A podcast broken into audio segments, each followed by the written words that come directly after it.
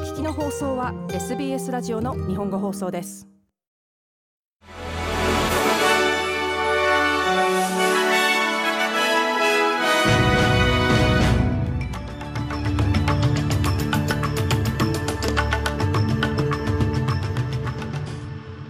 8月16日水曜日 SBS 日本語放送ニュースフラッシュをシドニーから大場恵美がお届けします。本日開催されたナショナルキャビネットでは今後5年以内に全国で120万棟の新規住宅建設を目指す国家計画改革のブループリントに合意がされたことが分かりました。アンソニ・アルバニー実証が発表しました。このブループリントには立地条件の良い地域での中高密度の住宅の促進など手頃な価格の住宅供給を確保するための新たな施策がいくつか盛り込まれています。無所属議員であるリディア・ソープ氏が先住民の議会への声、 Indigenous Voice to Parliament は支配を終わらせるものではなく、それを肯定するものだと批判。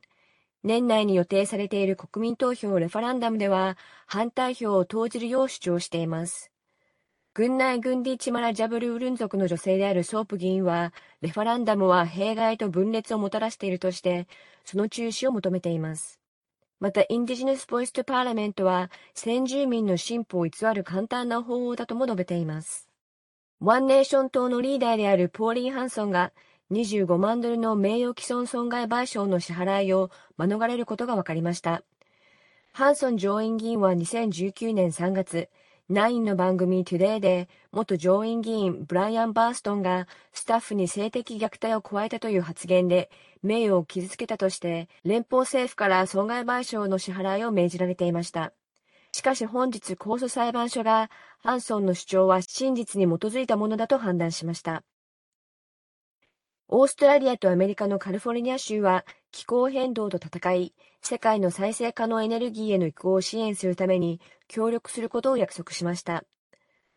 この了解覚書はクリーンな雇用の創出と包括的な経済成長を含む気候変動対策と生態系保護に関する協力の枠組みを構築するものとなります。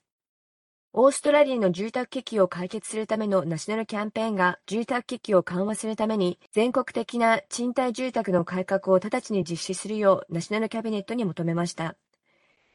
Everybody's Home は政府に対し、理由なき立ち退きの廃止、不当な家賃値上げの制限、最低賃貸基準の採用、コンプライアンスの改善などを求めています。国営朝鮮中央通信 KCNA は16日水曜日、アメリカ陸軍のトラベス・キングが軍内での非人道的な扱いと人差別のために北朝鮮に入国したと告白したと報じました。北朝鮮がこの事案について公式に認めたのは今回が初めてです。キングは7月18日、軍事境界線の非武装地帯を視察中に韓国から北朝鮮に渡ったとされ、アメリカ当局はキングが意図的に国境を越えたという見方を示していました。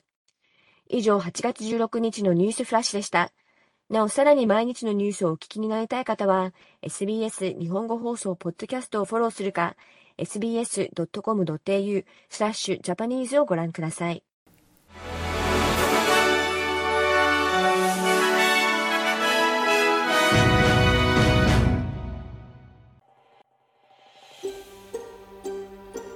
もっとストーリーをお聞きになりたい方は iTunes や Google ポッドキャスト Spotify などでお楽しみいただけます。